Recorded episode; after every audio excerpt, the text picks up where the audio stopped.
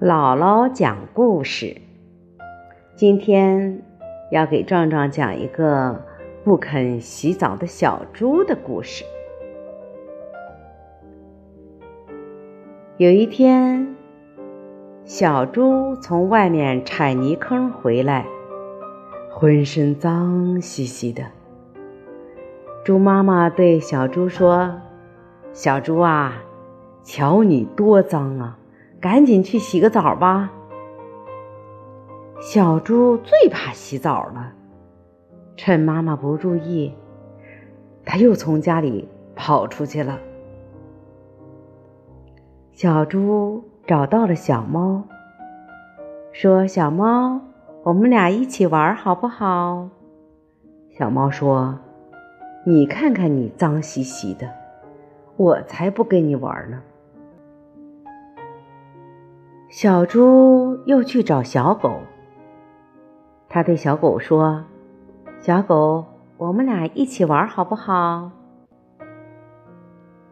小狗一看小猪浑身脏兮兮的，他就说：“你看你浑身全是粑粑，我才不跟你玩呢。”小猫和小狗都嫌弃小猪太脏，都不跟小猪玩。小猪很生气，它坐在垃圾箱旁边，坐着坐着就睡着了。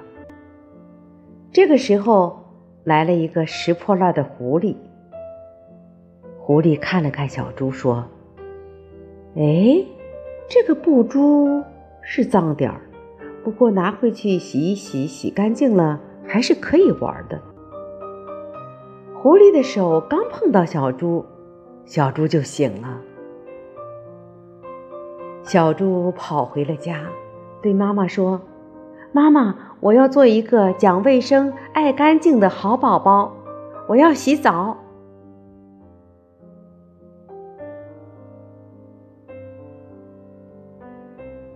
我们再讲一个故事，叫做《小猫尿床》。今天天气真好啊！小动物们约好了去小猫家玩。咩咩咩，小羊来了。小羊说：“我好像闻到了你家里有一股怪怪的味道。”小猫说：“没有，没有，没有气味啊。”小刺猬来了。小刺猬说：“我好像闻到了你家有一股怪怪的味道。”小猫说：“没有，没有。”没有气味儿。小狗来了，小狗的鼻子是最灵的，它用鼻子闻了闻，说：“我知道了，这股气味儿是从你的床上发出来的。”小狗掀开了小猫的被子，哎呀，原来小猫尿床了。小猫一看。